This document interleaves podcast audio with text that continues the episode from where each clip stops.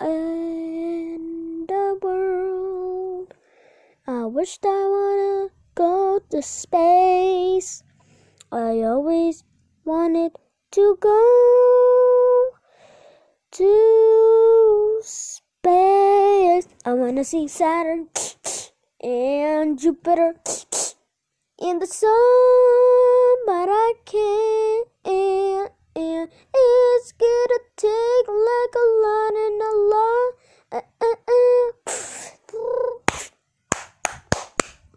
It's gonna take like so long to finally get us on. It wasn't get us started, only contained. We called it in, but we wormhole. A wormhole is like it in the black.